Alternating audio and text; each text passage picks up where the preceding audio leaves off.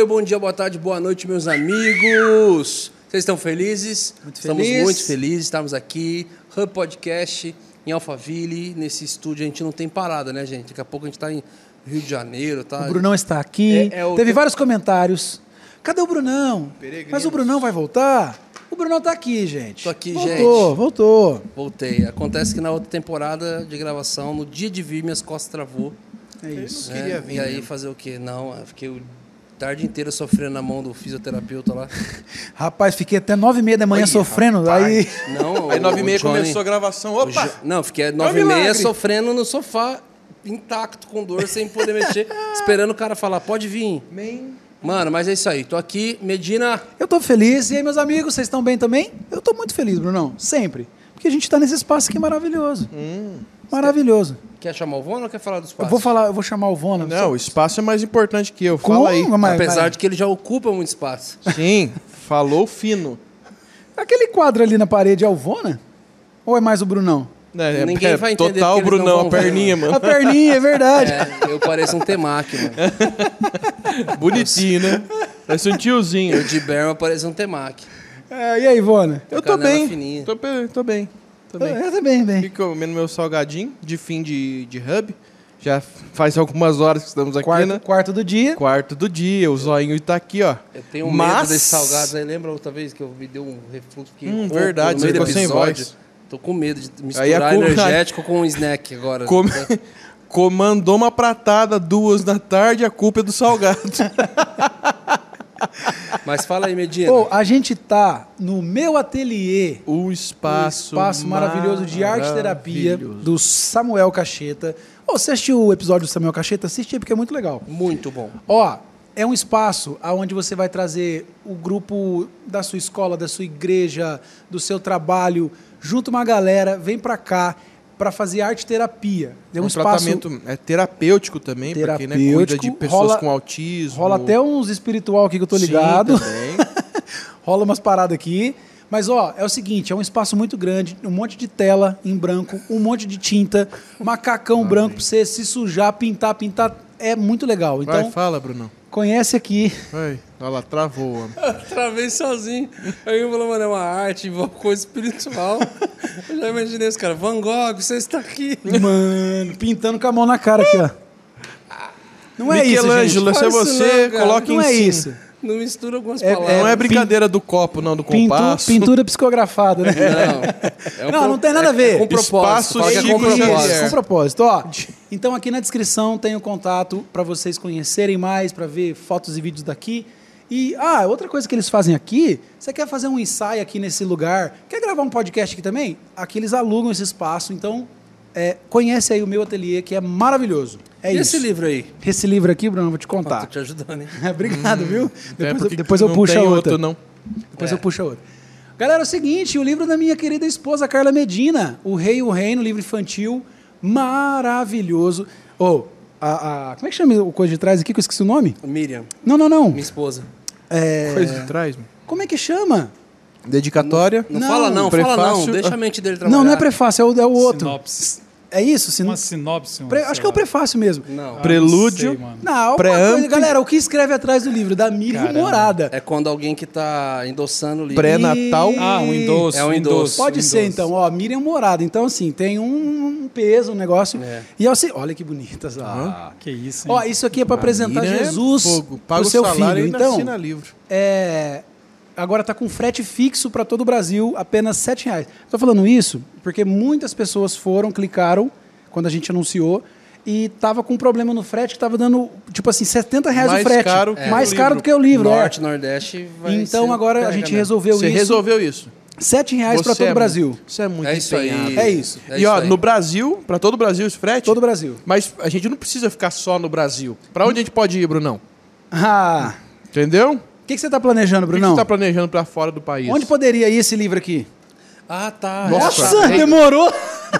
Ah, Nossa, tá, é a essa- deixa. Essa cadeira aí acabou com você. Entendi, cara, é a Isso. deixa. Foi mal, mano. Eu não sou lento desse jeito. Além do vendo? Brasil, Brunão. É que eu tô com a Itália na cabeça lá do rolê. Eu falei, mano, você tá falando da Itália? Tem nada a ver. Nosso rolezinho pra Itália? É, eu tô querendo, você que não quer. Eu falei, que alguém vai querer comprar o livro na Itália? Como é que é? Não entendi. Gelato parmegiana. Nossa, ele tá até agora com Ele gelado. tá pensando na das parmegiana. 11 da manhã. Das com 11 da manhã, o gelato. Cara, gente, deixa eu falar pra vocês. Nós temos, em 2023, a Tour do Morada, com eventos e conferências acontecendo em várias cidades, teatros e igrejas.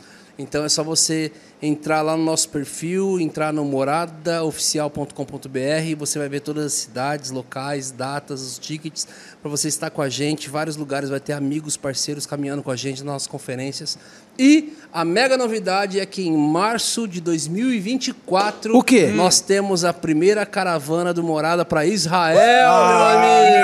Você tá falando sério? Opa! Havana, Eu vou. Divide Eu em vou. quantas? Com circuncisão gratuita! Uhul! Aí, ferrou. Divide em quantas? Que nos lembra do nosso tema. Com certeza.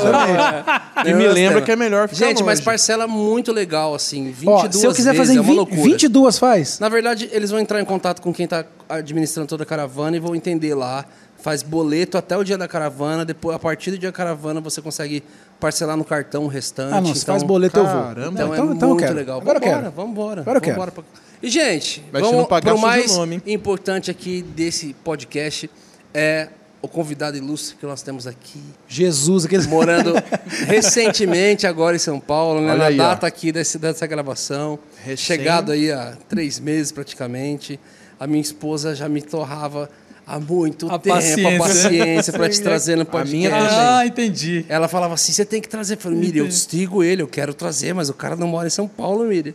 Não interessa. Aí depois ela falou assim: eu acho que ele tá morando em São Paulo agora. Ó. Eu vi no perfil dele, vai lá. Glória a Deus. Então, tipo assim, a gente vê os vídeos teus já tem um E- tempo já. E é Maravilha. verdade mesmo, porque a Miriam mandou até no nosso grupo. Um Não, monte de vezes. É. Gente, Eu olha quem tá paguei, aqui. É que ela- eu tô dando É. um royalty. Ah, Tudo, A gente tem um esquema, né, mano? Sacou? tudo culminou, os astros se alinharam e Os nós astros. estamos aqui. Os astros sexuais. E aí é o seguinte, gente, nós temos aqui o prazer de receber David Hicker. Ricker. É Olha aí, hiker, né, mano? Ah, é hiker? É hiker. Já errou o nome, tá vendo? Não, mas tá com hipo, tá escrito.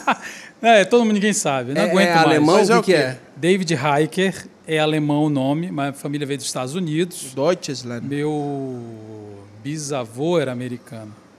Tá. Chegou aqui, perdeu a guerra lá, é uma confusão. Aí chegou no início do século XX, então eu tô aí, o nome é alemão, mas a família dos Estados é, Unidos. é engraçado pai. que é difícil ter no Brasil. Geralmente a nossa descendência é tudo europeia, né? É, É então, difícil vir é. da América, né? É, tem uma galera que veio, veio para São Paulo uma parte, para o Pará uma parte, que eu sou do Pará, eu sou de Belém do Pará, onde Jesus nasceu, Terra e a boa. Joelma, Açaí. são os representantes espirituais. Sim. E Do- meu, do carimbó. Meu, cara, meu avô, meu, meu pai nasceu assim, tipo em Belterra, que é o interior de Santarém, velho. Um lugar assim. Rapaz do Santarém céu. já é interior. Não, se, hoje você for lá, você fica, fica caramba, você acha, você acha. O tempo parou. Chegou na Venezuela. Pô, dos Estados Unidos pra Imagina isso Belterra. no início do século XX, mano. Eu não sei o que esse povo foi fazer lá. Não, não. Eu não sei. Eu sei, na verdade, borracha. Ah, Era a seringal. parada da borracha e tal. Então eles trabalhavam com isso. Sim. Olha só. Isso tudo pra falar o meu nome, né? Ah, então quer É. dizer que. Que conversa Mas chata. tem o contexto Então quer dizer que seu avô americano histórico. veio aqui arrancar nossa árvore. É. É, meu bisavô americano. Cara militante, Militante. né? Já vem- Cara de As esquerda errado. nossas árvores. Salve a Amazônia, nada Ó, doido. aqui no perfil dele diz que ele é teólogo, Caramba, não devia ter relacionamentos e sexualidade, formado Deus. em teologia e filosofia, pós-graduado em sexualidade humana Que isso. pela CBI nos Estados Unidos. Traduzindo, qualquer Então coisa é- que a gente falar aqui não adianta nada. Tá ele vai refutar. Então você quer dizer, Bruno, então você quer dizer que o tema hoje é polêmico. Cara, é delicado. É né? delicado. Será que é polêmico? Mais polêmico que Delicado. mamilos. Mamilos são. Mamilos polêmicos. Essa aí só quem conhece o meme. Quem não Muito conhece fala assim, por velho. que, que o Vona falou isso? Mas muito velho. É um meme, É um gente. meme, gente. Não é nada. Eu literal, velho, não. Tenho 38 anos, velho. Tô muito Ah, velho. 38, Tô tá. acabado. Tá aí, no bico do corpo. decrépito. Flácido. Cara, Nossa. Medina tem 17. Nó. Tá mal, né, velho? A vida, Rodou fora do a case, vida né? bateu, tá ligado? Andou fora do Mas eu faço 18 esse ano. Mas não tem gente feia, tem gente esteticamente prejudicada. É, você é um Ou exótico, né? Exótico.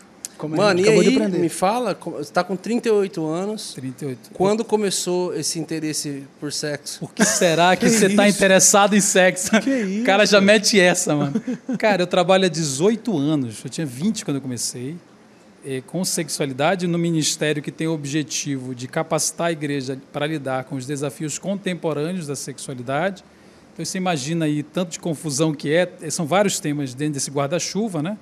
Das questões mais candentes nos nossos dias. eh, e começou porque eu vou, eu vou tentar encurtar a história, mais ou menos, mais ou menos assim. Eu sou um cara né, de pastor, filho de pastores, que estava na igreja, eu era músico, era para eu ser músico, eu tinha um chamado pastoral aos 17 anos, eu sou tipo padrão, eu nunca desviei, a minha história é chatíssima. Não tem um testemunho. Não, se eu contar o meu testemunho, vocês desviam, de tão chato que é.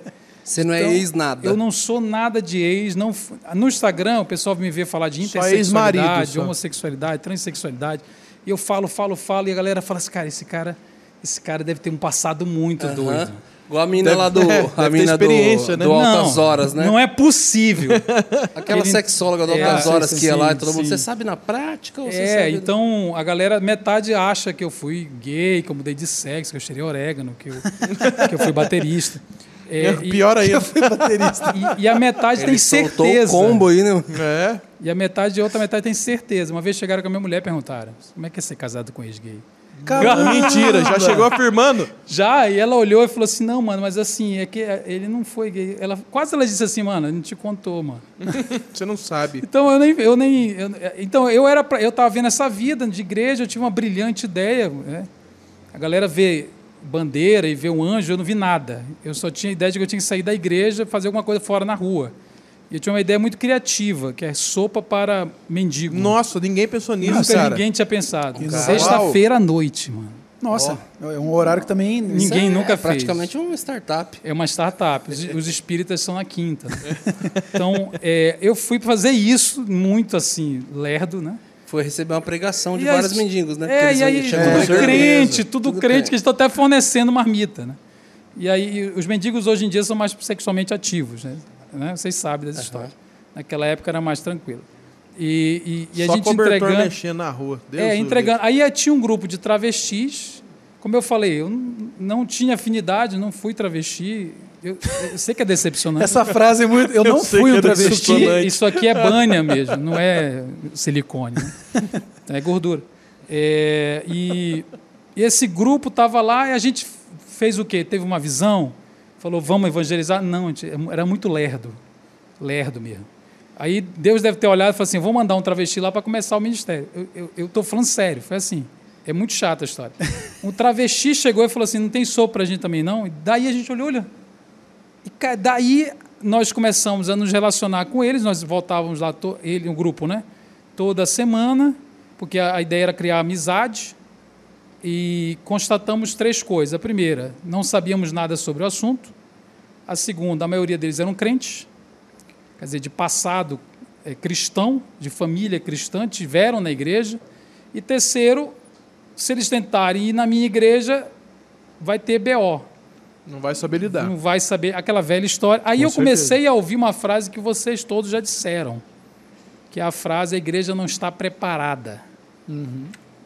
De- esta é a frase que resume um pouco o nosso objetivo de vida, de, de missão, de ministério. Deu estalo. A igreja não está preparada. Eu vi isso da boca de jovens de 17 anos, de pastores com 30 anos de ministério. E eu fiquei me perguntando, mas por que, que a gente não está preparado? Por que, que a gente está preparado? O que, que falta para nos preparar?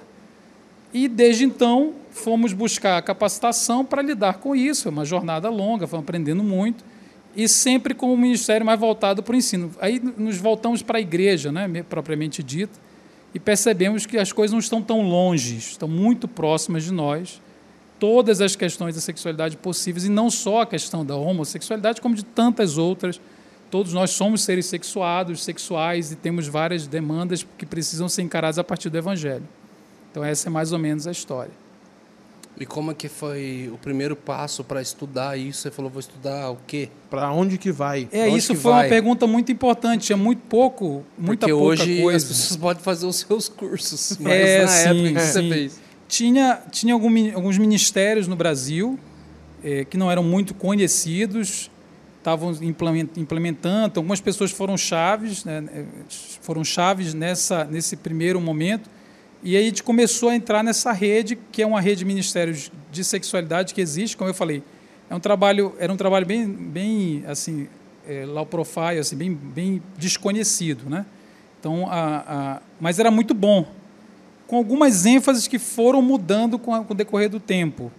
Ah, então, ah, é, uma das ênfases era exatamente não fechar tanto na questão da orientação sexual, é, não fechar tanto na questão de ah, eu, quem precisa de pensar esse assunto é só quem tem atração pelo mesmo sexo. Na verdade, é entender que toda, toda, toda pessoa, todos nós temos uma sexualidade, ela tem conflitos e não tratar como gueto, né? Tentar tratar todo mundo nesse rolê. Então, foram ministérios cristãos que, que tinham sedes, inclusive no Canadá, que estavam vindo para o Brasil, que foi o lugar onde a gente foi treinado. E além da, do trabalho eh, do estudo da própria teologia em si, porque o meu trabalho eu não, eu não atuo exatamente como psicólogo, não sou psicólogo, eu não atuo como, embora tenha pós-graduação em sexualidade, não é exatamente um sexólogo. Eu atuo como um pastor que faz o intercâmbio entre o evangelho, ou como um teólogo, digamos assim, que pensa o intercâmbio, a interface do evangelho e a sexualidade humana contemporânea. Como é que essas duas coisas se relacionam, entende? Mas assim, ó, uma, uma pergunta muito leiga. O, o que estuda essa pós-graduação de sexualidade? Tipo assim, qual que é o, o princípio disso? Porque eu nunca ouvi falar. É, não, a, a pós-graduação de sexualidade não estuda o que eu acabei de falar. Certo. Ela não estuda a relação da teologia cristã com a sexualidade. Ela estuda a sexualidade humana. A partir de algum viés, geralmente, a minha, no caso, tinha um viés mais da, teo- da, da terapia comportamental. Certo. né, é, da TCC. É, então, é, um, é, uma, é uma pós como qualquer outra de- científica. né? Só que, como eu estou dizendo, ela, ela sozinha não resolve o que a gente precisa. É, a gente precisa entender esta relação, como um cristão bíblico vai lidar com é, temas contemporâneos da sexualidade. Porque o fato dele ser cristão é muito relevante. É muito relevante. A maneira, o, o, o ser cristão molda a maneira como ele enxerga a atração pelo sexo oposto, a atração pelo mesmo sexo, a questão do gênero, homem, mulher, a questão de, de praticar ou não alguma coisa, a questão de ver ou não pornografia, a questão de como eu vou me relacionar é, com os relacionamentos interpessoais, ah, o casamento, então como ele vê o sexo, é, entendeu? Então o- é aí que é, é o casamento da teologia com a com o elemento da sexologia. É isso que a igreja precisa, porque a igreja não é um corpo de psicólogos que vai fazer terapia nas pessoas. A igreja faz discipulado. Ela pega o evangelho e aplica as diversas áreas, inclusive a esta. E é isso que nos falta frequentemente. Como é que eu aplico o evangelho isso aqui? Porque eu nem sei o que é isso aqui. Aí vem um monte de explicação errada. Tabu e mitificações sobre fatos, simplesmente porque a gente nunca parou para pensar sobre eles. Dá um exemplo de algumas explicações que são erradas e o que de fato é sobre qual assunto. Olha, é, frequentemente as pessoas dizem assim: ah, isso é genético. Você já deve ter ouvido isso, né? Uhum. Isso, não, isso quem fala geralmente não é exatamente o, o mais cristão radical, geralmente é, um, é, uma, é uma discurso, um discurso mais secularizado, mas esse é muito interessante, porque isso é o que a gente chama de reducionismo. O que é um reducionismo? É quando você pega uma parte do, do complexo e tenta explicar tudo por esta parte, se reduz o todo a um dos seus elementos. Ah, e é um erro técnico dizer que algo é puramente genético, porque se você for na declaração, na definição da OMS sobre sexualidade, sem abrir a Bíblia, na OMS vai estar escrito lá que a sexualidade é biológica, é psicológica, é social, ela é global, ela é integral, ela tem a ver com um monte de coisa ao mesmo tempo. Aí o cara olha para você e fala: não, mas isso é um gene. Ele está sendo reducionista. Não quer dizer que nós não tenhamos componente biológico. Tem, temos, lógico, nós temos genes, eles são importantes, nós temos corpos, eles têm o seu lugar dentro dessa equação. Mas a sexualidade é extremamente complexa. E respeitar essa complexidade é um grande problema, porque a gente quer uma resposta rápida, do tipo, é genético, é demônio, É aí que se enrosca Exatamente. o evangélico. é genético, é demônio, esse é falta de pai, foi abusado.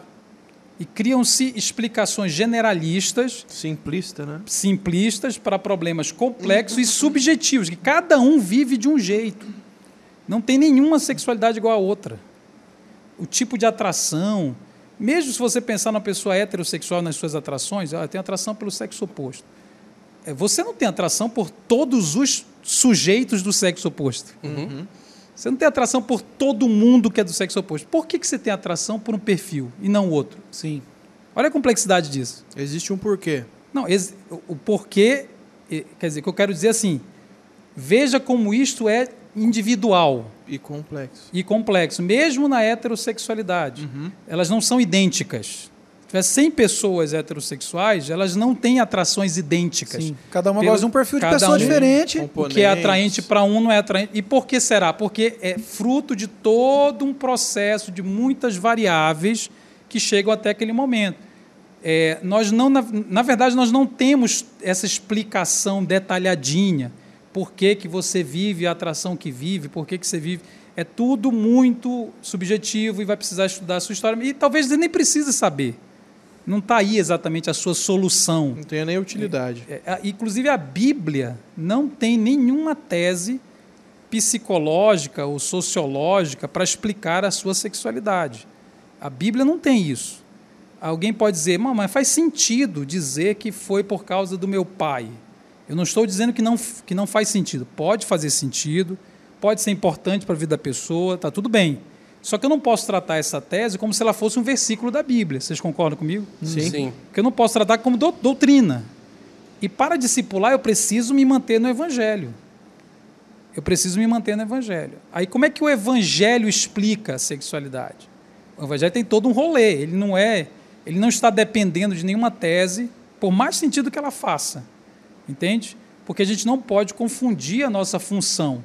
A nossa função não é ir lá e mudar a sexualidade da pessoa. A nossa função é fazer discípulos de Cristo. E um discípulo de Cristo viverá de uma determinada forma, porque ele é discípulo de Cristo. Entende? Então, o, o, o, o, motivo, o alvo precisa ser discipular por meio do Evangelho. E aí, vamos dizer assim, tentando já é, é, trazer para coisa prática. É, por onde começar? A gente, não, sei, vamos, vamos uma hipótese, a gente recebeu, por exemplo, um travesti na igreja. Sim. Por onde começar o- a, a- a evangelizar essa pessoa? Legal. E só, É, e só, e só aprofundando um pouquinho mais, geralmente, Medina, o problema já começa no dia. Ele entra e já vai lá pro banheiro das mulheres. O povo não sabe lidar com isso. É, vamos deixar E o aí- banheiro, a arquitetura aí, que é um problema. É outro É, problema. é, são- Deixa é eu pegar complexo, o mais. cara. É complexo, mas deixa eu pegar o mais geral. A primeira coisa, né? Não tente discipular antes de evangelizar. Aham. Ok. Não tente discipular antes de evangelizar. Segundo, não sexualize o evangelismo. Como, explica, explica para Sexualize. explica Eu pra vou gente. explicar. Sexualizar o evangelismo é achar que o maior problema da pessoa é sexual. Ok. Por mais que haja uma questão sexual, eu não estou dizendo que ela não existe, Aham. por mais que haja, nunca, eu tô- estou sendo categórico, Sim. de acordo com o Evangelho, nunca a questão sexual é a mais importante. Tem uma mais importante sempre, que é a relação dessa pessoa com Cristo. Esta é a, a coisa mais importante na vida dela e é isso que o Espírito Santo vai fazer mudar. Assim como todos, o adulto. Como qualquer, qualquer um. pessoa. A, a sexualidade não é a maior questão da vida da pessoa. Tanto é, que, tanto é que quando você vê um hétero padrão, você nem pensa em sexo. Sim. Você não faz essa pergunta.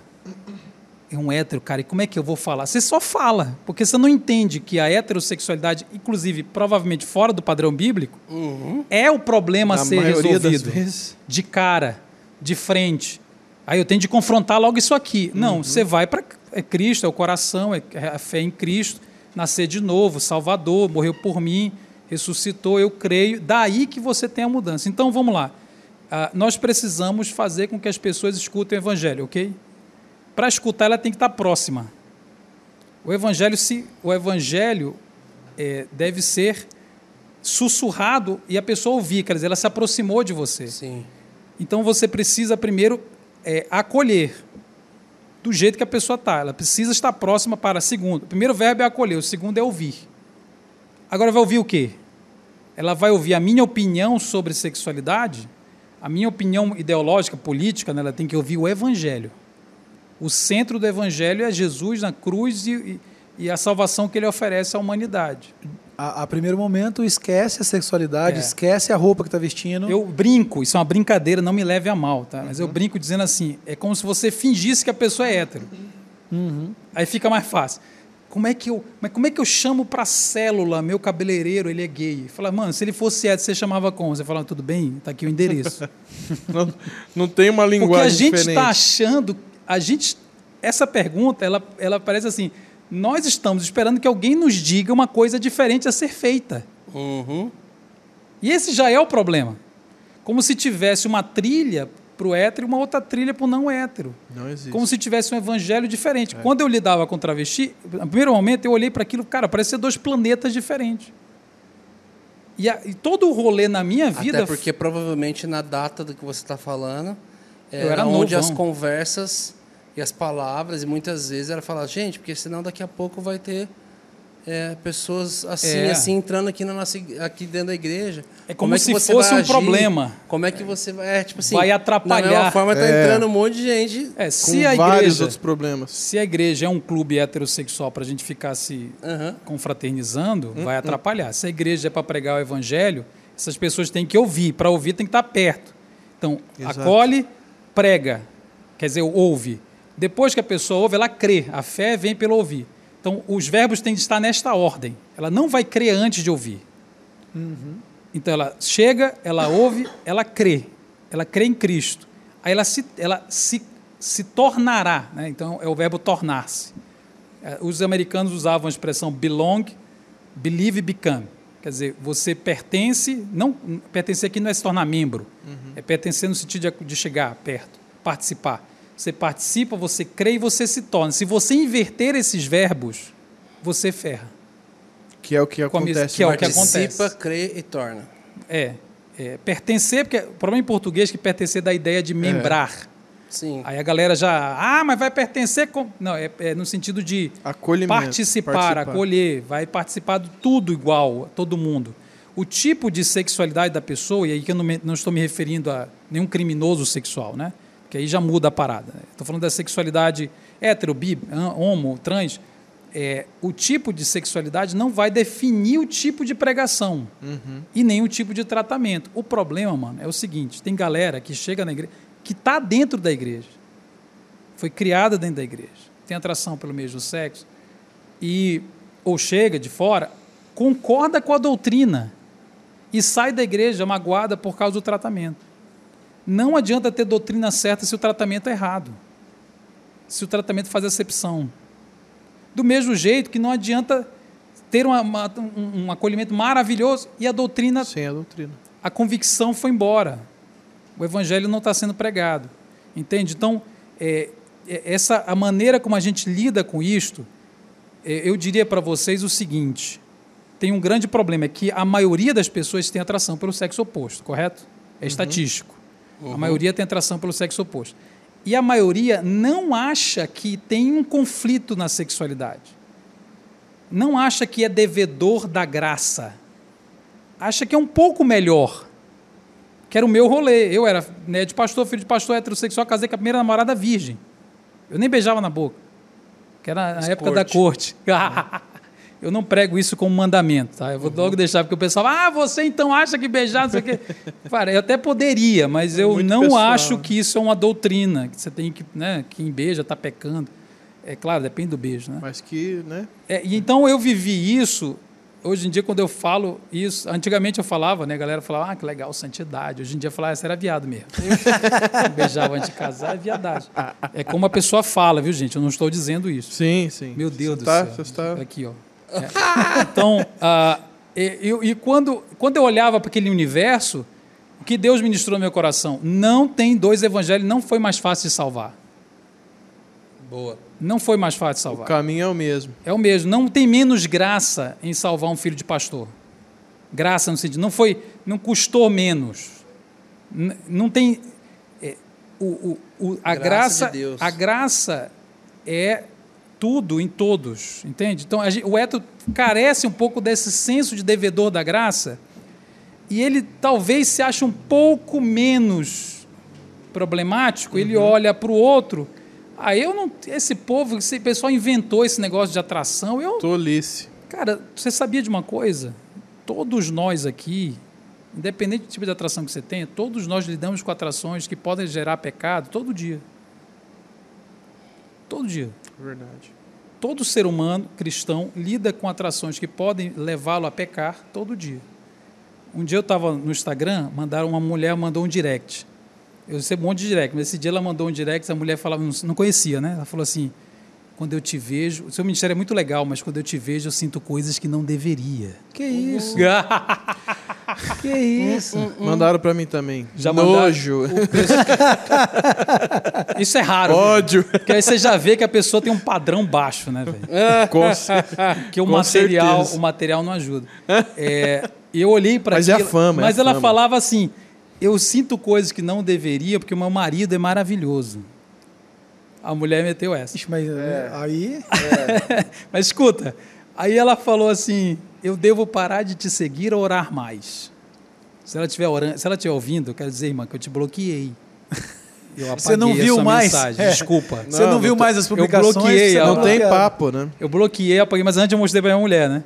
Aham. Pra fazer uma média. Assim, tá vendo? Olha, Olha, como eu resisto à tentação. Olha como eu sou zoando, fortão. Mas, não, tipo assim, você tá, você tá desdenhando do material. né? É, tá vendo? Mas há quem queira. Exato. É flácido, mas é seu. Então. E ela olhou e falou: caramba. É a sua moeba. A sua moeba. A sua moeba foi muito bom, mano. Cara, gordo não pode falar disso. bom. Caramba. E aí ela olhou e falou assim: caramba, velho. Não falou, não lembro o que ela falou, sei que eu apaguei. Mas ela- essa mulher disse uma coisa muito interessante. O que foi que ela disse? Eu sinto coisas que não deveria. E está falando de heterossexualidade. Quer dizer, nós não escolhemos as atrações que temos. Nós escolhemos o que fazer com elas, mesmo na heterossexualidade. E às vezes a gente não tem essa consciência. E o que eu acabei de contar para vocês poderia ter acabado com o meu ministério, Sim. Sim. poderia ter acabado com o meu casamento. Essa brincadeira que a gente está rindo, Uhum. porque quando eu li aquilo, o que, que gerou em mim? Gera uma reação também, uma reação afetiva e erótica. Um orgulho. É. talvez. Essa reação é a minha tentação. Nós estamos falando de heterossexualidade, nós estamos falando de Eu reações. tô olhando o seu Instagram, quando você Sim. tá conversando, e vendo os temas dos seus Reels, assim, e qual que é a galera mais... E eu vi que um dos últimos que você fez aqui também foi sobre tentação, né? Isso, E aí eu ia tentação. até entrar nesse tema, perguntar sobre a tentação aqui e tal, quando sou tentado e tal, e aí É, você já tá entrando. mas vê que a gente ri e eu tenho um espaço de falar e vocês me entendem. Você fala, ah, velho, mas ele só está sendo tentado, ele tomou a atitude certa, tudo bem, é esperado de um crente, é esperado de um cara. É isso aí, vai ser tentado. Se fosse um homem, se eu tivesse atração por um homem, eu conseguiria falar assim? É isso que a gente tem que pensar. Porque do mesmo jeito que eu não escolhi, eu escolho o que faço, portanto, não estou justificando meu pecado. Eu escolho o que faço com essa mulher que me atrai, porque ela fala uma coisa, caramba, que enche a minha bola. Se fosse um cara e se isso mexesse comigo, eu teria o espaço na minha igreja de chegar com os caras e falar, cara, me ajuda. Eu escolhi não pecar porque por amor a Cristo, porque eu vivo para Cristo. Só que eu senti isso aqui, essa aqui é a minha atração. Os caras vão, ou eles vão olhar para mim e falar assim, mas tu não é crente? Mas você você tem um demônio? Mas eu pensei que você era liberto. Quer dizer, a gente coloca um fardo na cabeça do cara que tem atração pelo mesmo sexo e vive para Cristo, escolhendo não pecar em frente às atrações que tem, como eu, que a gente não carrega. Que eu que tenho atração pelo sexo oposto não carrego.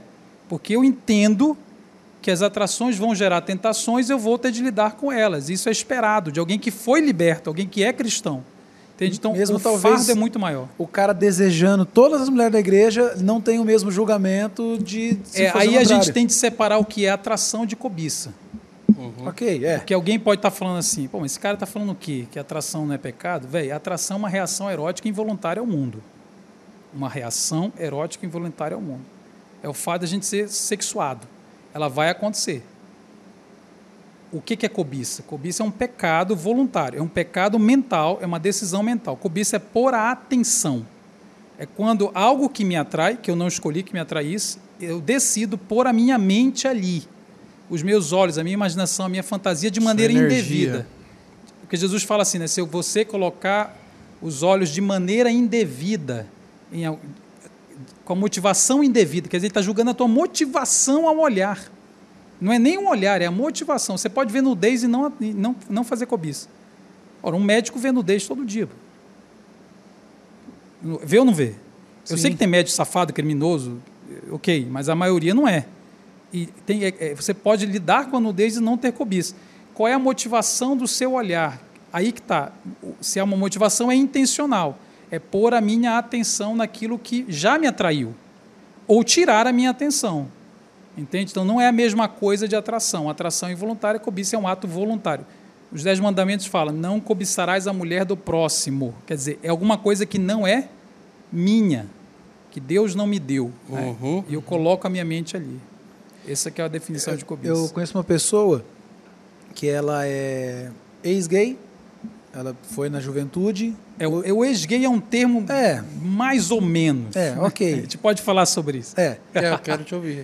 Podemos falar sobre o termo ex-gay. Mas Então, pode, eu entendi o que você está ok, é. falando, tá tudo bem. Ixi, ele era homossexual e não é mais. Isso, essa que é a questão. O que significa essa frase? Ok, então. Aí ele. Não ele dá hoje, pra falar nada. hoje ele é, hoje ele é casado, Entendi. já tem até filho, mas ele já falou pra gente, já ele falou assim, cara, eu nunca vou deixar de sentir atração. Isso, entendi. Eu olho um homem, eu, eu preciso me controlar, porque é, é o que eu. Aquilo me atrai. É. Cara, deixa eu falar. Base pra Não gente. precisava jogar na roda também, Medina. Quantos bagulhos. Desculpa, Vona, eu tentei falar que não. É, o cara falou amigo meu, né? Mas ele falou, que ele falou um amigo meu, né? É, sim. Quando o cara fala um amigo meu, tem, um- tem uma questão. Ou pode ser ele. É, geralmente. É, então, quando você pensar na palavra homossexualidade, sempre pense em três coisas, tá? Aham. Para ficar bem didático assim. É, por isso que é muito confuso, porque quando qualquer pessoa fala a palavra homossexualidade, eu não sei do que ela está falando, porque essa palavra pode significar pelo menos três coisas. Aí eu preciso perguntar, mas do que você está falando? Entendeu como é confuso? Então vamos lá, quais são as três coisas que a pessoa pode estar querendo dizer? Homossexualidade pode ser um tipo de atração sexual involuntária, que é o que você acabou de falar. Aí eu sou gay, quer dizer o quê? Eu tenho atração por pessoas do mesmo sexo. Ele pode estar querendo dizer isto. Segundo, ele pode estar se referindo a um- uma prática, a um comportamento, a um ato, que é como a Bíblia se refere à homossexualidade. A Bíblia se refere à homossexualidade como prática, como um ato sexual entre pessoas do mesmo sexo. Você está dizendo que o seu amigo não pratica sexo com pessoa do mesmo sexo, porque ele, não- ele acha que ele não deve praticar, ok? Então, é, a prática é uma coisa, a atração é outra coisa. E a terceira é identidade. A, pessoa fala assim, eu sou homossexual, ela pode estar se referindo a uma identidade. Como ela se vê, como ela se define. É, e essas três coisas se articulam, entende?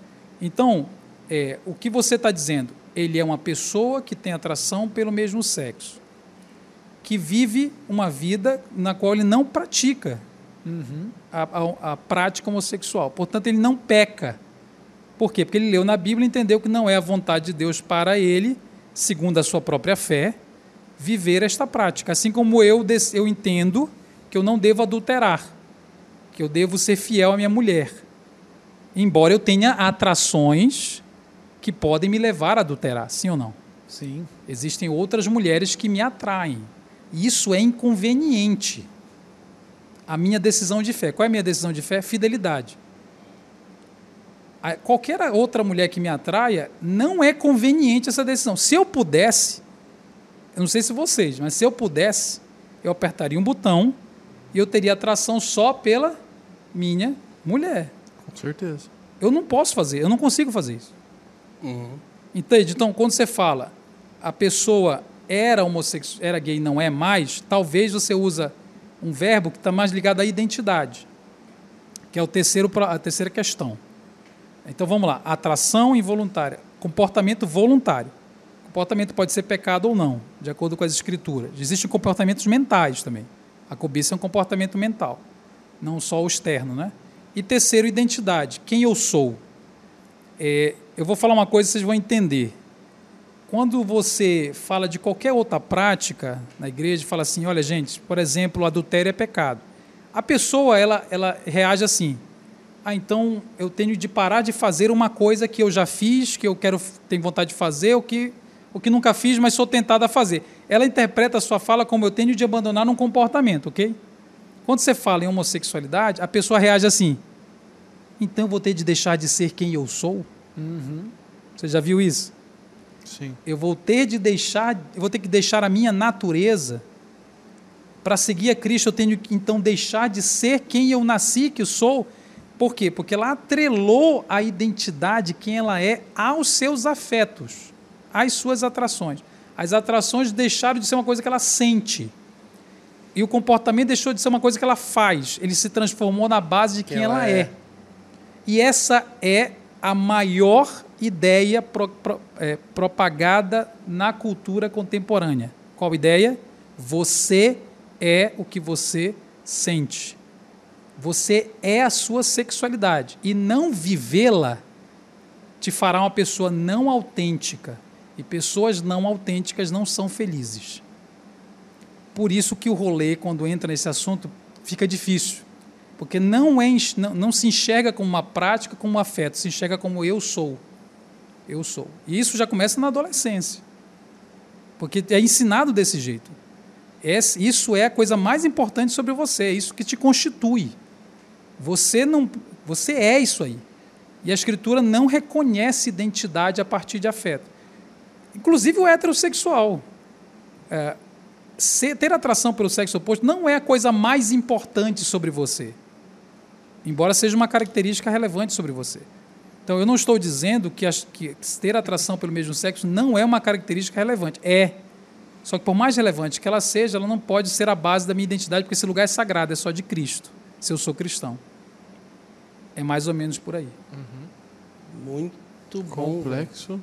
É, mano. É, Caraca, complexo pra Essas caramba. três partes, elas são esclarecedoras. Assim. E, E aí a galera, a dor, né? Porque a pessoa fala assim, homossexual. Aí, aí aquilo que eu falei, estão Aham. falando de quê? Exato. A gente não consegue conversar. e deixa eu te Sobre perguntar. o que sente, os afetos e o que Sente, é. faz e é. O que eu sinto, o que eu faço, o que eu sou. A gente tem que estudar como o evangelho lida com essas três coisas. E como o evangelho lida com essas três coisas? Como é que a fé lida com essas três coisas? Eu já, já cortou o irmão. Não, ali. não. Essa aí é boa, essa é boa. É Gálatas 2,20, Paulo fala assim: que Como, você vai trabalhar em ordem dessas questões? eu vou falar rápido, né? Porque senão a gente Não, dá, pode. dá uma palestra aqui. Tá. É, Gálatas 2,20, Paulo diz assim: Cristo vive em mim, e o viver que eu vivo nesta, nesse corpo, eu vivo pela fé.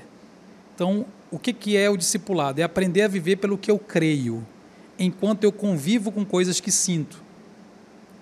Porque, ao viver pelo que eu creio, eu não anulo o que sinto. Se eu decido ser fiel à minha mulher, eu não paro, eu não sou blindado, eu não paro de ter a tentação de não ser fiel. Então eu preciso aprender a viver pelo que é verdadeiro, pelo que eu creio. Me definir a partir de Cristo e definir o que eu faço a partir de Cristo. Então, afeto, quer dizer, é, o afeto não define quem eu sou e o afeto não define o que eu faço. O que define o que eu faço? Cristo e, e o Evangelho, né? a minha fé em Cristo. O que é uma pessoa liberta, madura, cristão liberto? Não é uma pessoa que não convive com atração pelo mesmo sexo ou atração que pode levar a pecado, inclusive hétero. É uma pessoa cujas atrações não definem mais quem ele é e o que ele faz. Você foi, você está em Cristo. Você agora não, é, você não pergunta para saber quem eu sou, não depende do que eu sinto. O que eu sinto é só o que eu sinto. Eu não estou dizendo que você tem que negar o que você sente. É tipo assim, finge que você não sente. Não é isso. É coloca cada coisa no seu lugar. Não depende de sentir para ser liberto, para ser filho de Deus. Só que a igreja não faz isso. A igreja faz assim, ó. Se você não sentir atração pelo sexo oposto, casar e ter nove filhos, você não é um cristão de verdade. Ela condiciona. Joga um peso. Não, ela faz a mesma coisa que o mundo. Se o mundo diz, você é o que você sente, o crente fala, você é o que você sente. Porque você só vai ser realmente quando você tiver atração hétero. Aí o cara fica, ele fica buscando o quê? Deus? Não, ele fica buscando a heterossexualidade. Eu preciso gostar daquela eu mulher. preciso Eu gostar de mulher, eu preciso gostar de mulher, eu preciso gostar de mulher. O que, que eu tenho que fazer? Ler a Bíblia. Caramba, ele vai, ver- ele vai ler a Bíblia toda. Em busca do prêmio da sua redenção. É Cristo? Não, é a heterossexualidade. Aí falam para ele, você tem de orar muito para gostar de mulher. É? Ele vira o melhor crente da igreja, mano. É. Você tem de, você tem de ir pro encontro, você tem que seguir o David High, fazer o curso. Você tem de ir não sei para onde. O cara vira o melhor crente da igreja, parece que começa a funcionar. Caramba, parou a atração. Ele faz, faz, faz, faz, faz, faz, faz, faz, vira líder de louvor, vira líder de jovem, líder de, de célula. Só que chega uma hora que ele acorda e tem uma atração. Uhum. Aí vem assim, a- vem na, voz, vem na mente do cara assim, tá vendo? Tá vendo? Não está funcionando. Você não mudou. Você não é. Uhum. Porque É o que, aí- quem eu sou está atrelado ao que eu sinto. É aí que gera o ab- o abandono, Muito né? bom, velho. Não, cara, Da o cara entra em desespero. Aí sabe o que ele faz? Ele faz mais. Ele faz mais, ele faz mais, ele faz mais.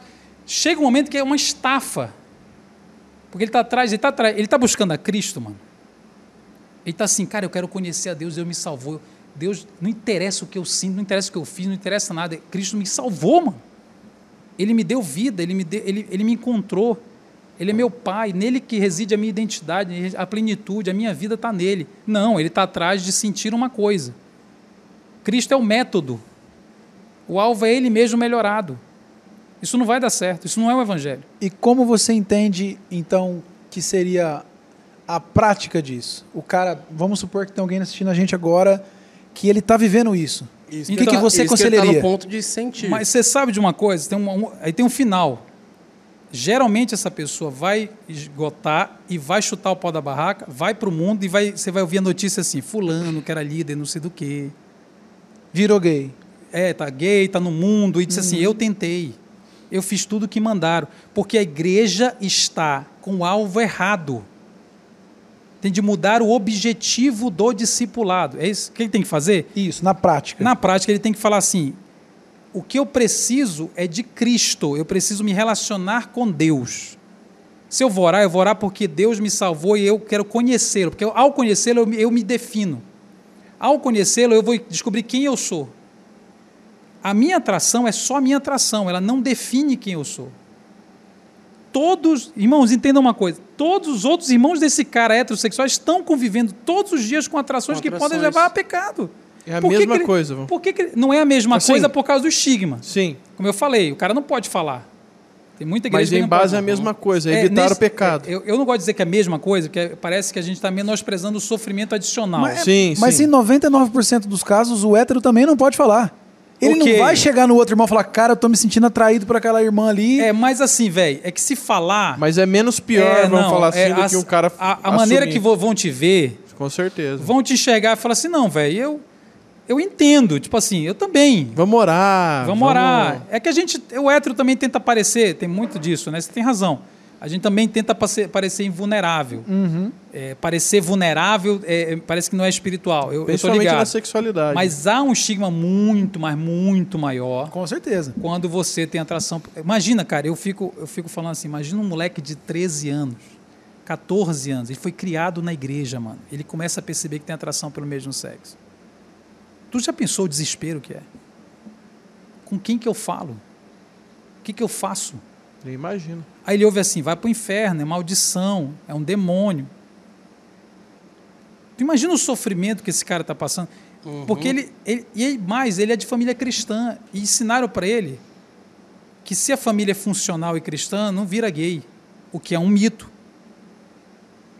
É, É os um nú- erro. Os números têm. Não, mano, é simplesmente o fato de que a sexualidade ela é muito complexa. A formação familiar tem o seu lugar? Tem. Mas é um elemento na equação. Lembra que eu falei do reducionismo? Sim. é outro reducionismo. Ah, isso aí foi o pai e mãe. Isso é, inclusive, uma teoria freudiana. Não é uma teoria bíblica. Por mais que faça sentido na vida de alguém, está tudo bem. Mas não é uma doutrina bíblica que eu tenho que pregar do púlpito, como se fosse versículo. É doutrina freudiana de Édipo. A ideia do pai. do- Entendeu? Então, ele ouve isso. Então, para ele é, é muito mais difícil. E é mais difícil para a gente, se nós aqui, maioria, tem atração pelo sexo oposto, a gente tem de entender na nossa vida, você está ligado? Isso que eu falei antes.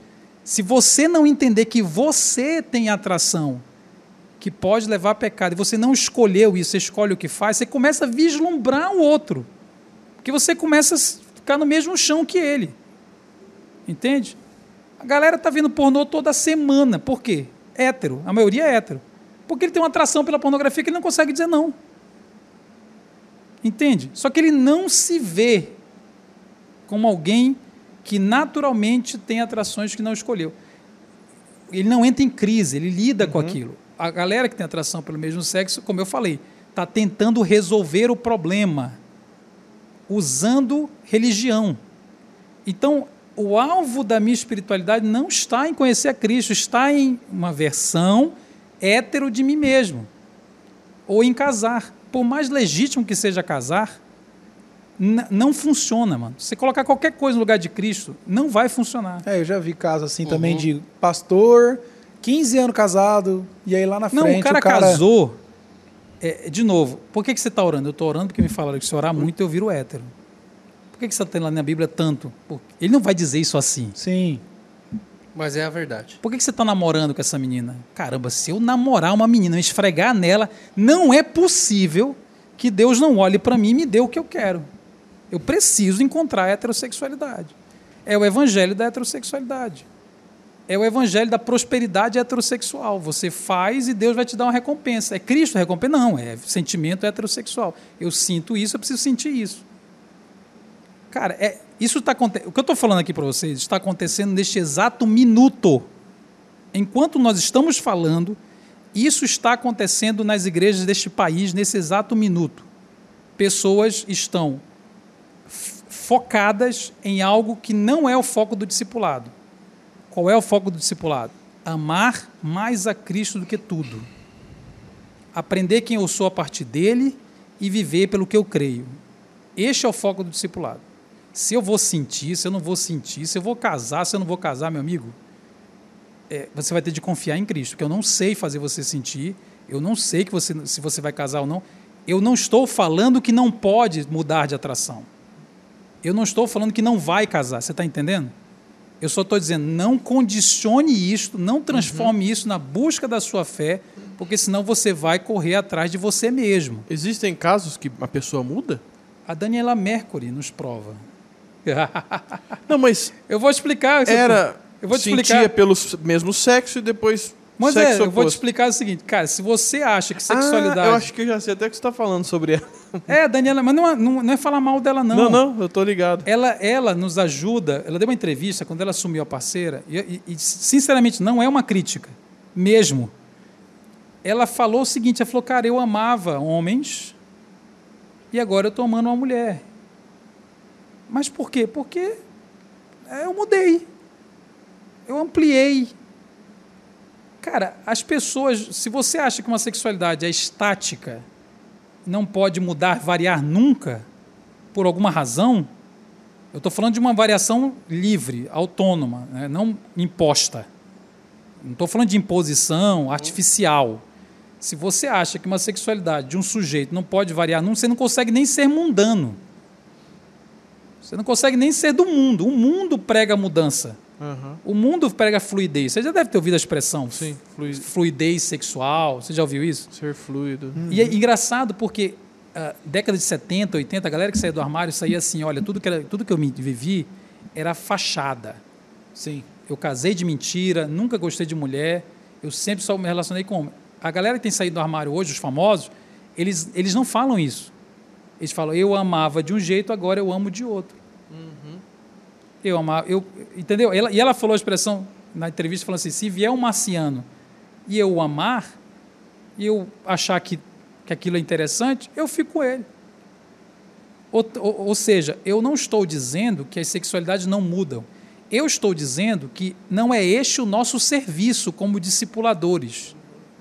Porque senão a gente vai achar que nós estamos fazendo terapia para a pessoa sentir, sair do A para o B, sentir, sair, sair do sentimento A para o sentimento B. Não é isso que a gente faz. Não quer dizer que isso não possa acontecer.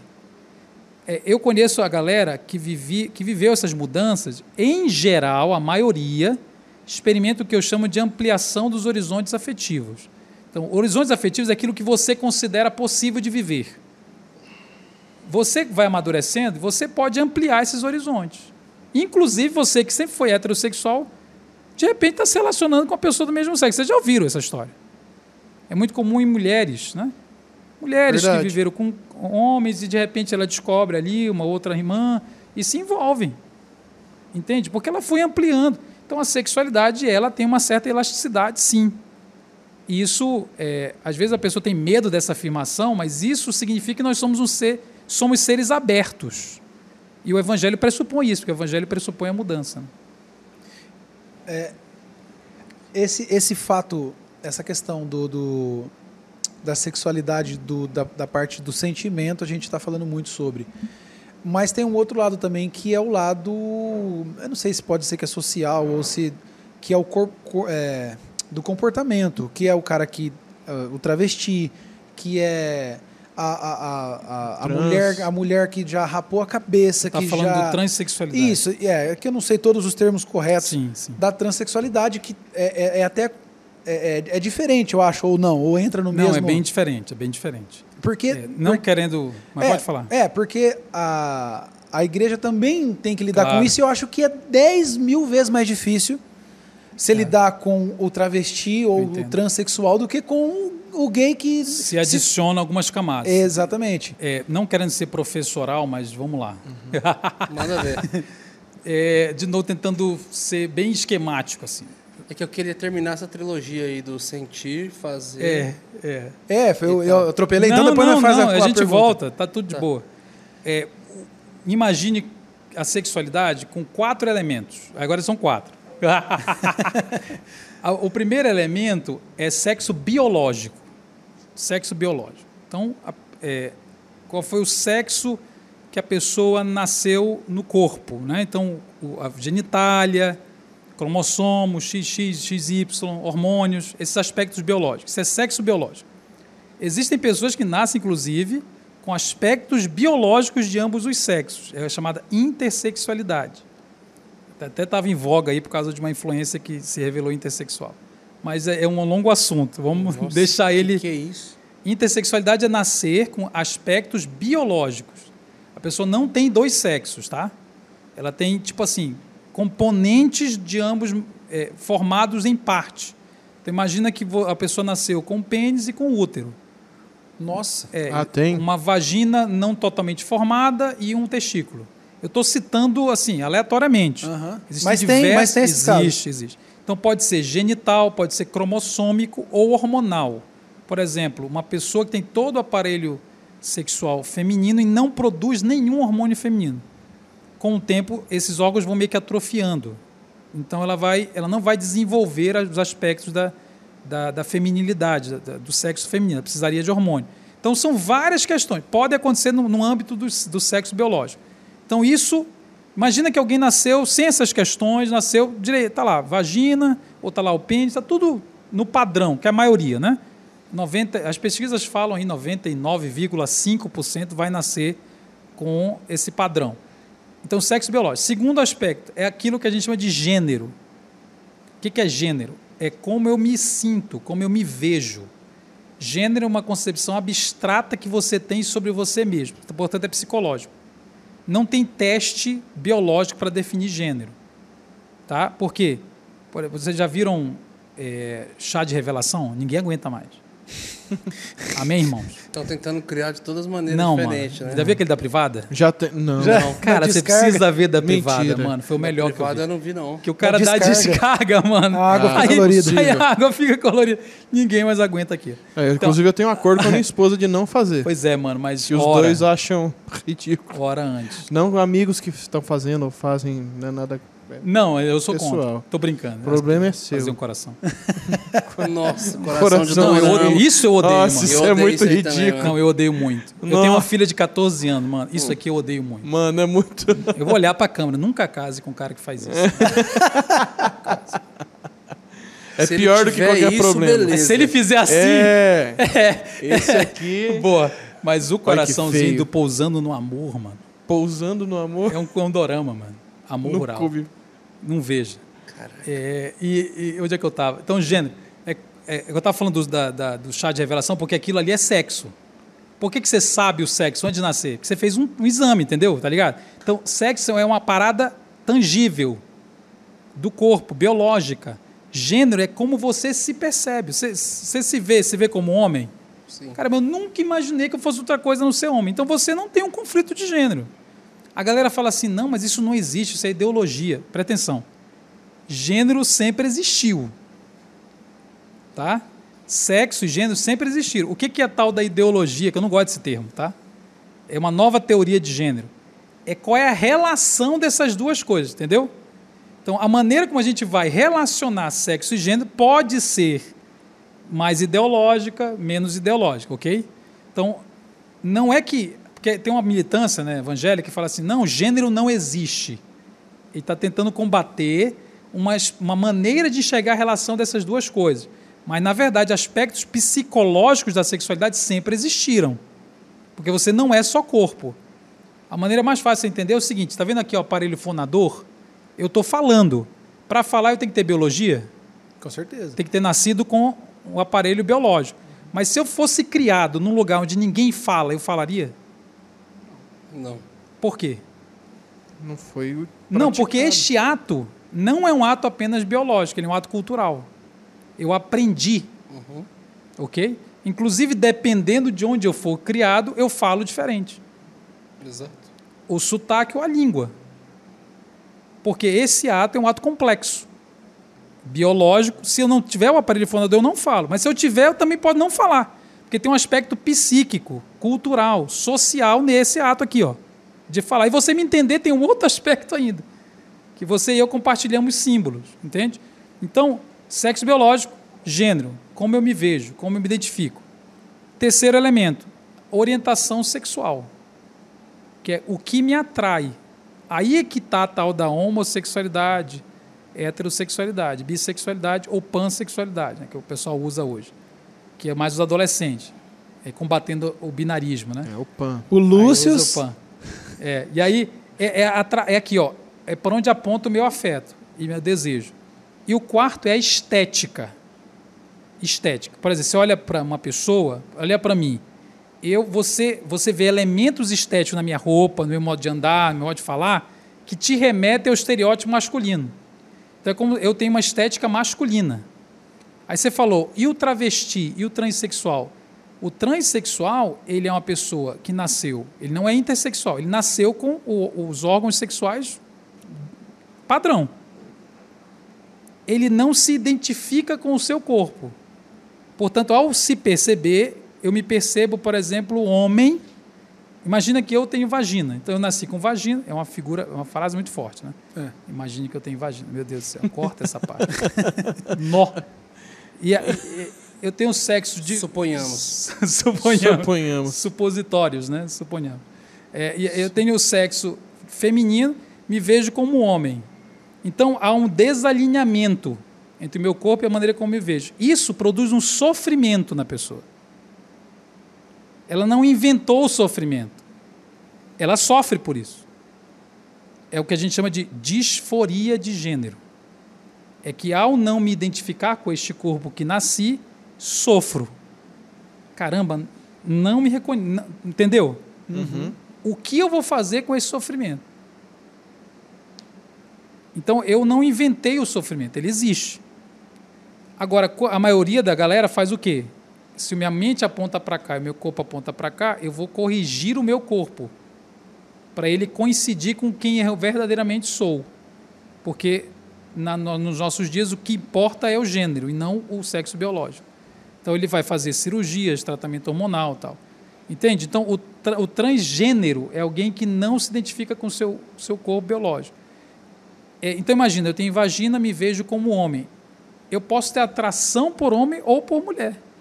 Rapaz, é uma loucura. Ou pelo, por ambos os sexos. É, é como se fosse um Lego, que tem quatro peças e você monta como você quiser.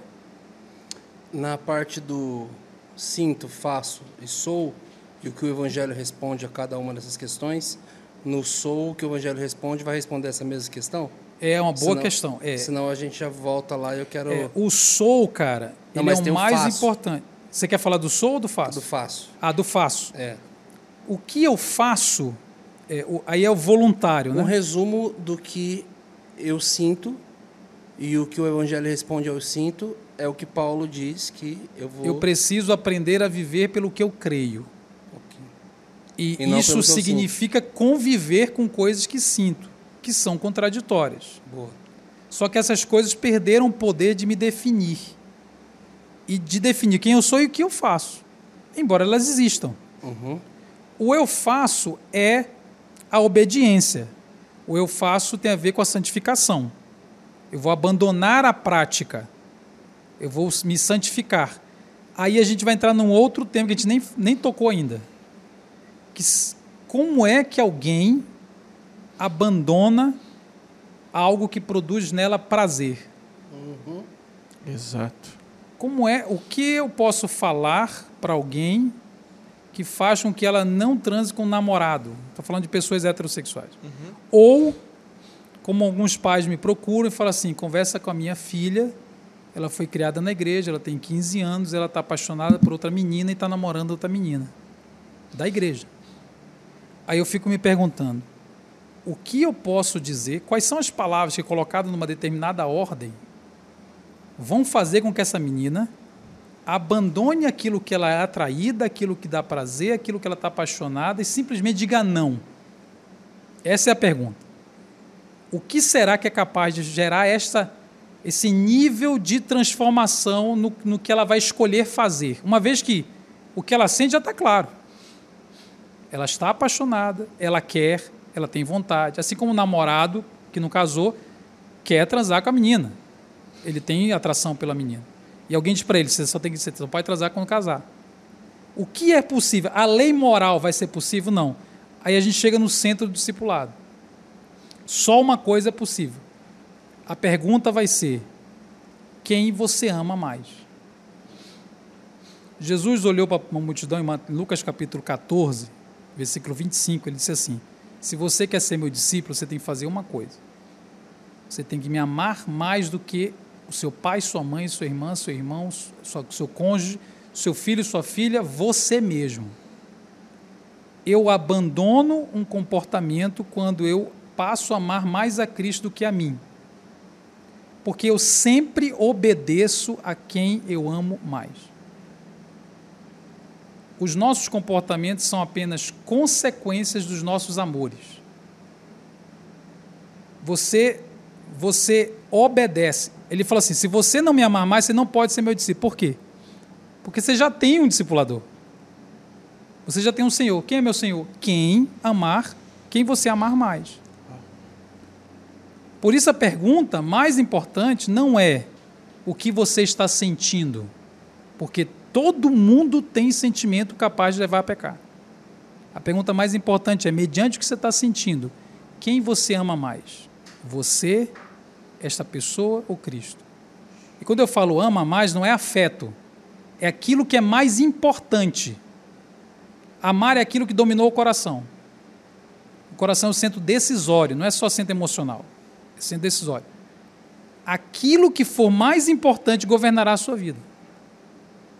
Portanto, essa menina que está com outra menina, a maior questão dela não é estar com outra menina. Um dia, ela foi criada na igreja, né? Um dia ela olhou no espelho e falou assim: Você sabe de uma coisa?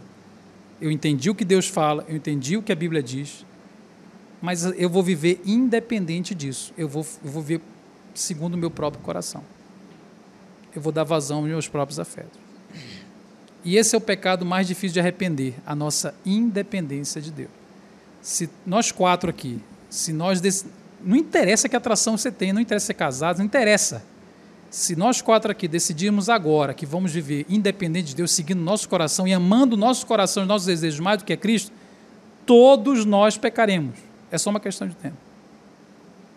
Não fica nenhum casamento de pé. Não fica ninguém de pé. Porque a gente obedece aquilo que a gente ama mais. Por isso que todo discipulado converge para uma coisa. Eu preciso estar disposto a amar mais a Cristo do que a qualquer outra coisa. E isso leva a vida inteira para aprender. Muito Muito bom. Agora vocês fazem o quê? Vocês estão calados demais. Não, é porque. Nossa, É, é, eu vou falar o quê? Você tá fritando os neurônios. Você aqui. tá deixa, eu- doido. deixa eu te contar uma coisa. Quando a gente fica assim, é porque o assunto tá fazendo pensar muito. É. É. Desculpa. É, Então não, não, passamos- não, Não, zoando, Então passamos pelo que o Evangelho responde ao que eu sinto, ao que eu faço, e agora você já tratou questão E o que eu sou, né? É, cara, porque eu, eu sou, né? Como é que Deus me vê? Essa é uma boa pergunta, né? Cara, aquilo que eu amo mais, aquilo que me governa é muito forte. Você obedece, mano. Você obedece automaticamente. É, e pode tornar a obedece. sua vida mais fácil Quando eu ou via não. pornografia, eu era adolescente, eu via pornô. Eu não conseguia parar de ver pornô. Não via, né? Hã? Adolescência? Adolescente. Eu, O máximo era a Emanuele lá. Não, via, via. Eu via de um. não, é, era bem espaço, diferente. Não, era bem diferente de hoje, claro. Tinha, Sim. tinha locadora de vídeo. Rapaz, era um É sofrimento.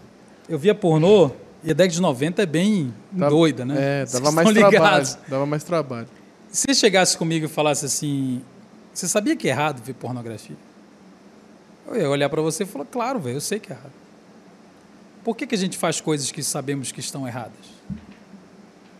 É, por que, que você faz uma coisa sabendo que ela está errada? Não lhe falta conhecimento. Você sabe que não deve fazer. Por que, que você faz? Porque não é sobre o que você sabe, é sobre aquilo que você mais ama. Então eu conseguia dizer para Deus, me perdoa porque eu vi um vídeo. Eu não conseguia dizer para Deus, me perdoa porque eu não amo o Senhor. Mais do que eu amo a sensação que esse vídeo produz. Eu não, quando eu preciso de relaxamento, eu não busco Cristo, eu busco pornô. No mundo tereis aflições, mas fique tranquilo, tem um pornô para te aliviar. Nossa. Então eu não acho que Cristo é suficiente para me desestressar. Eu preciso acessar uma coisa que ele não me deu. Porque ele não me deu a pornografia para me, para me desestressar. E ela tem essa função na minha vida. Então quer dizer que eu estou colocando ela no lugar que eu deveria buscar Cristo. Portanto, eu a amo, eu a considero mais importante. Ela está no lugar de Cristo.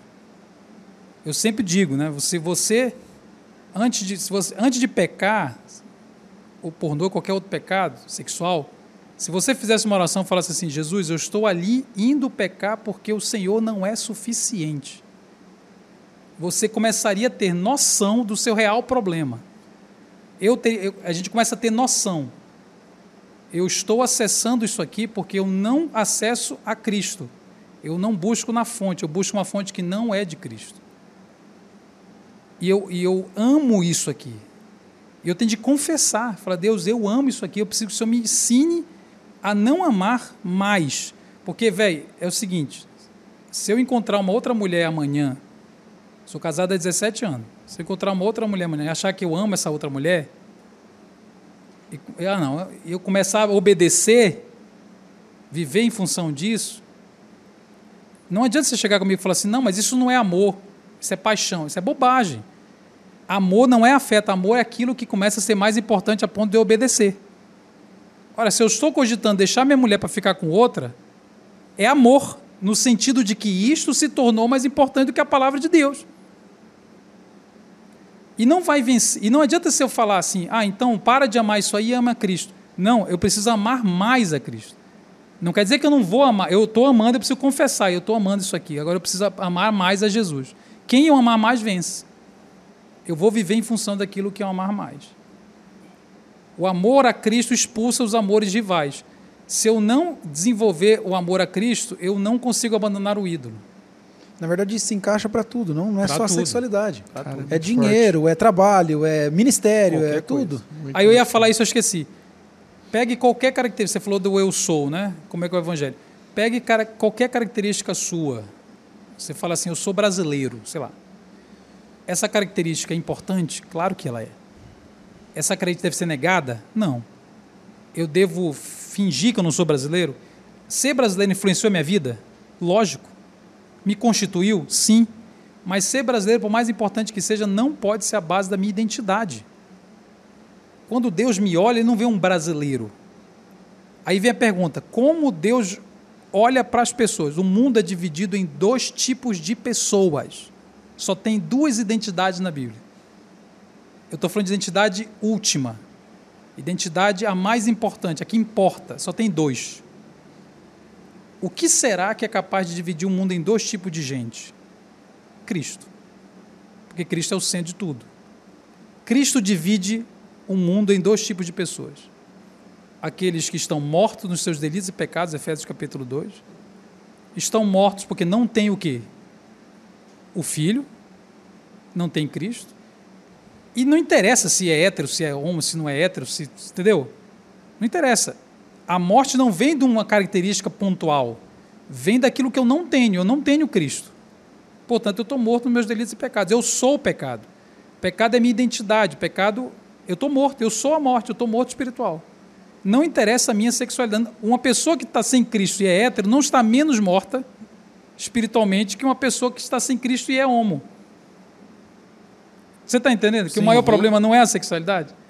E a outra categoria de gente, do ponto de vista identitário, identitário, é eu sou filho de Deus vivo, recebi a vida, filho, fui adotado. Eu não fui adotado por, por causa do meu currículo moral. Eu não me tornei vivo por causa da minha heterossexualidade. Eu não me tornei vivo por nenhuma coisa que eu fiz. Então, ou eu estou morto ou eu estou vivo. E quem define a mi- minha identidade é a minha relação com Cristo. E ao obter a identidade de filho de Deus, eu não obtenho por nenhum mérito meu. É por isso que eu tenho que ter compaixão de todo mundo, porque eu sou um mero devedor da graça. Ninguém presta, tudo é graça. Tudo que eu sou não depende do que eu sinto, não depende, né, inclusive, dos meus erros eventuais, porque a gente vai errar. O pecado não é mais aquilo que nos domina, mas ele ainda está presente. Depende da minha relação com o Filho, com Cristo.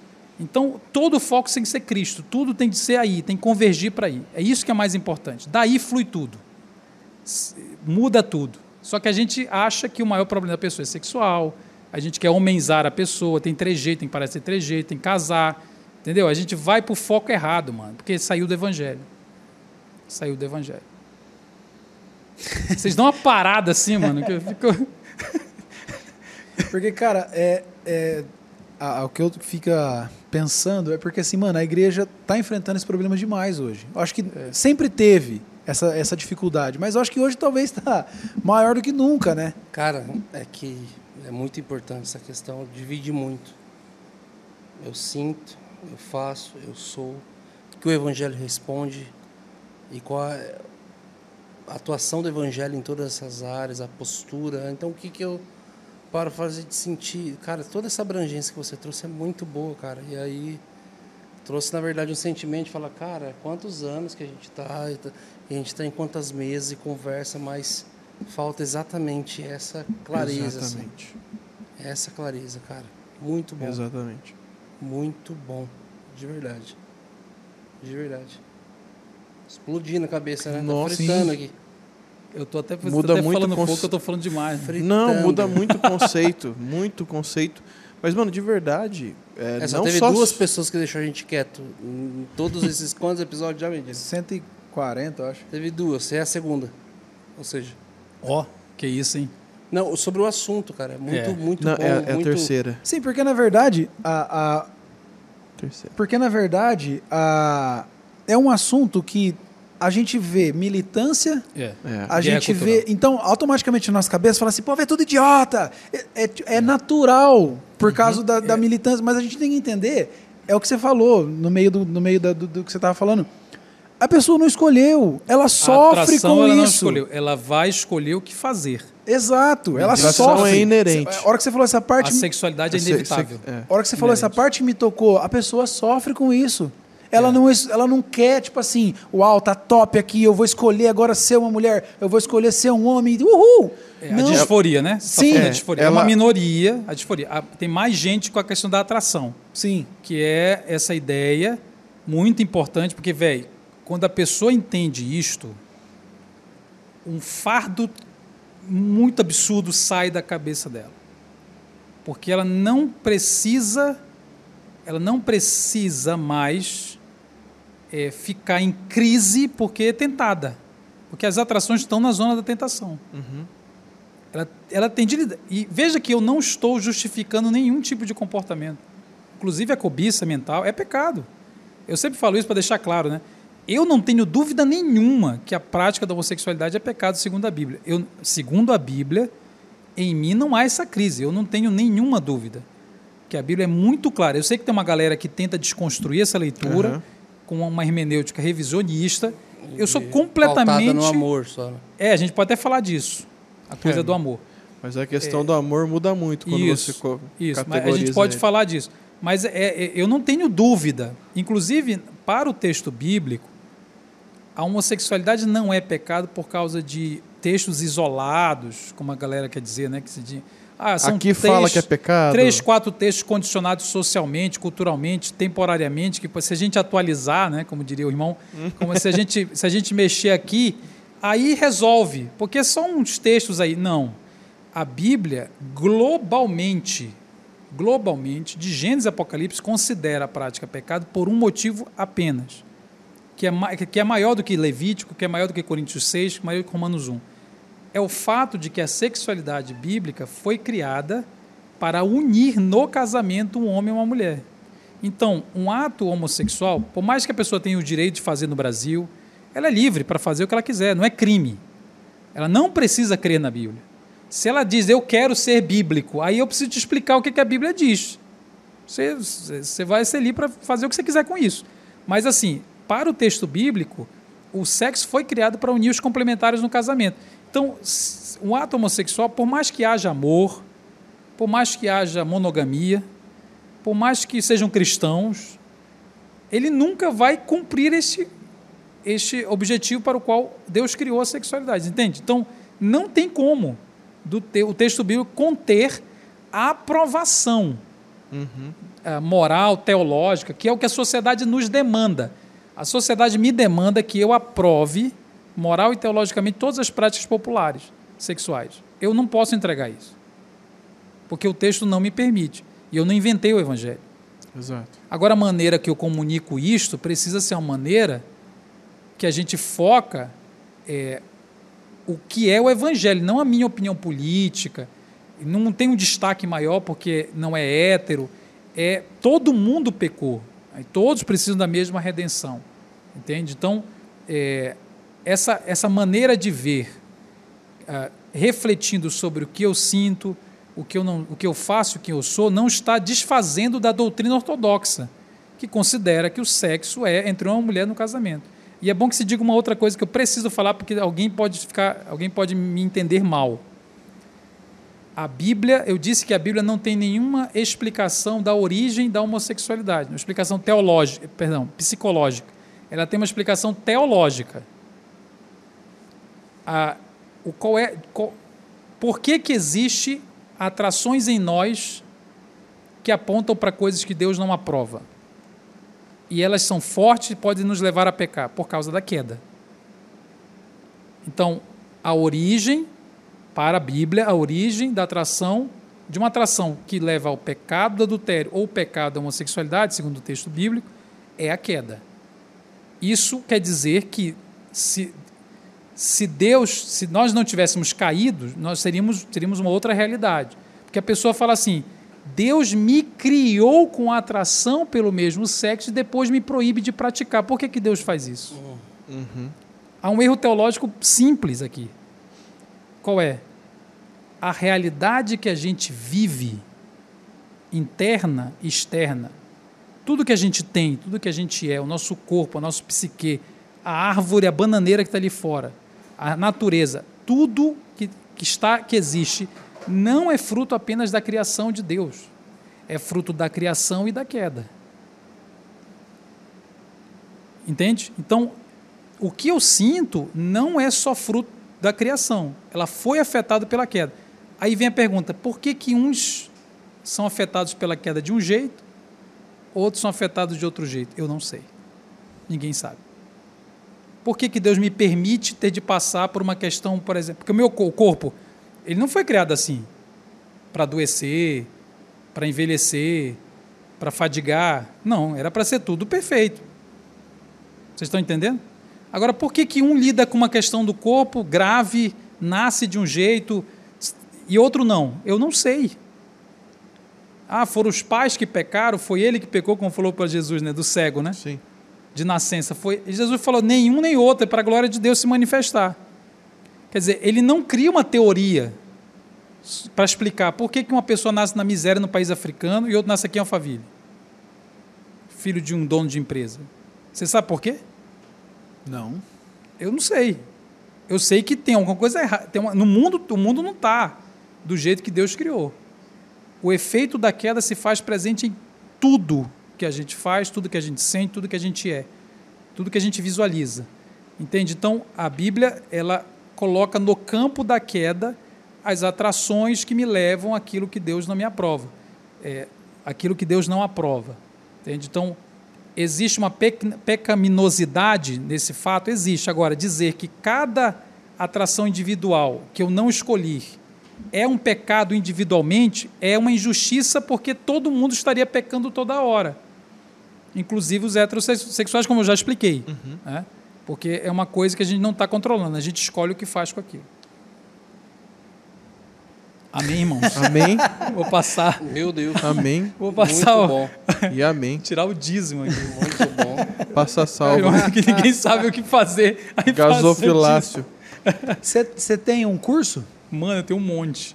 Então faz o, faz o pitch de venda agora que agora é a hora. Você tem É o quantos seu cursos? momento. Cara, realmente eu não lembro agora a quantidade. Tá no link da bio, velho. Você tem no Instagram, link da bio, tem vários lá, porque a gente terminou recentemente um, um- o box, que é um- o box de formação é o, é o que está mais assim completo. Ele, ele pensa evangelho e homossexualidade, chama box de formação. Ele contém quatro cursos online e mais extras. Então ele é, ele é uma coisa mais ampla. Ah, e tem outros menores, estão mais acessíveis, inclusive, com vários temas específicos. Então tem de pornografia, que é o Colírio Project, que é um olha, por um olhar sem pornografia. Tem como e quando falar de sexualidade com crianças, que é minha esposa que dá, que é- ela é especialista em sexualidade infantil, dá outro podcast, vocês têm que trazê-la aqui. Que legal. Como e quando falar de sexualidade com criança. É um tema, é outro tema que explode a cabeça. Eu ia te falar sobre essa questão de você vir uma próxima vez, Ó, se você topasse, porque, Topo cara, demais. tem muitos Animal. temas Nossa, que você ainda tem não muito, entrou. muito, você fala muito. muito sobre o bonde dos casados. o lá bonde dos casados é aborda outro. muito questão, a dor na hora do sexo, da, Isso. do orgasmo, mulher, tal, tal, tal. Tem de muitas- adolescente também. A gente focou num assunto, mas tem muito, Nossa. muito abrangente. Tem de Podia vir com a adolescente. esposa, inclusive, né? É. Muito bom, cara. Muito então bom. dá Tá. uma olhada no link da bio lá que tem várias opções. Eu vou fazer o seguinte, vamos, vamos colocar na descrição do vídeo. Ótimo. Vamos- então, O ó, link, né? É, vai estar. é um link, é um link para Um todos, link é isso? que abre todos. é. Ok, então na descrição aqui, se você se interessou, lógico que você se interessou. Então aqui tem o, o link para os cursos dele e aí só clicar lá e ver qual que tem. Muito bom. E o que a gente estava conversando aqui fora, né, é, antes da gente começar, foi essa questão de você estava em Belo Horizonte, numa igreja, Isso. né, na central, Na central. e o seu, a sua função ministerial ali era exatamente é, equipar e preparar Sim. os líderes para lidar com cada... Lá e aqui, eu continuo E fazendo aí a agora mesma você coisa. mudou para Isso. Alphaville, está aqui agora na, na, na presbiteriana, Alpha. na IP Alpha, também atuando nessa área. E, seu- e eu ainda perguntei, cara, meus seus cursos é para preparar os líderes? Falou assim, cara, sempre, todos é, Sim. são para isso. Sim, é Fora isso, objetivo. você dá seminários presenciais? Assim, Ah, velho, dou muito. Dou muito. É, via- é quase todo fim de semana. Cara, a gente precisa te levar na nossa igreja. Precisamos vamos, levar na tua igreja. Que isso, hein? Vamos, Que honra, hein? Aí sim, hein? vamos, cara, vamos É Tauba- isso. Taubaté, né? Taubaté, Ó, pertinho. maravilha, Senhor meu sonho. Pertinho. Aí já Se eu desce chegar pra em. Taubaté, Aí já vai pra Batuba ali, ó. Com a É, verdade. É, tá Ó, precisando, tá ó, vendo? ó, Batuba, mano. Que Tá isso? Batubão. Praia. Eu pensei que até falou Itália, até animei, mas é Ubatuba, né? Ah, Batuba. Por mais, enquanto. Mais sem praias, mais sem praias. Cara, muito É bom. David, de verdade, cara. Obrigado. Obrigado, Obrigado, obrigado por ter topado, obrigado por ter vindo. Cara, extremamente é, esclarecedor, é, sóbrio, realmente não é nada polêmico. A gente está falando em cima daquilo que a gente acredita, em cima da nossa fé, da nossa palavra e como ela responde a tudo isso. Muito bom, de verdade. Muito obrigado. Muito obrigado a vocês. É um obrigado, prazer. viu? Incrível. Tamo ligado. Nossa, tem bom. muito, mas tem muito assunto. Muito assunto. Muito, muito. Gente, obrigado por você ter ficado com a gente aqui até agora. Deus abençoe sua vida. Cara, compartilha, comenta, se inscreve, vai lá no- nos links que estão aqui abaixo na descrição. Entre, faça os cursos, se prepare, sabe? Se prepare. E vai ser sensacional daqui para frente aí que cada vez mais aquilo que você faz, o que a Andréa Vargas também, Isso, Andréa algumas, amiga. são algumas pessoas aí capacitadas no Brasil em cima desse assunto, com esse peso de conhecimento, que em nome de Jesus a igreja possa se preparar ainda mais, se preparar ainda mais para poder lidar à luz da Bíblia com, todo, com tudo isso. Então, gente, Deus abençoe, tamo É junto, isso. até a próxima. Beijo. Valeu, Obrigado. Valeu, meus amigos.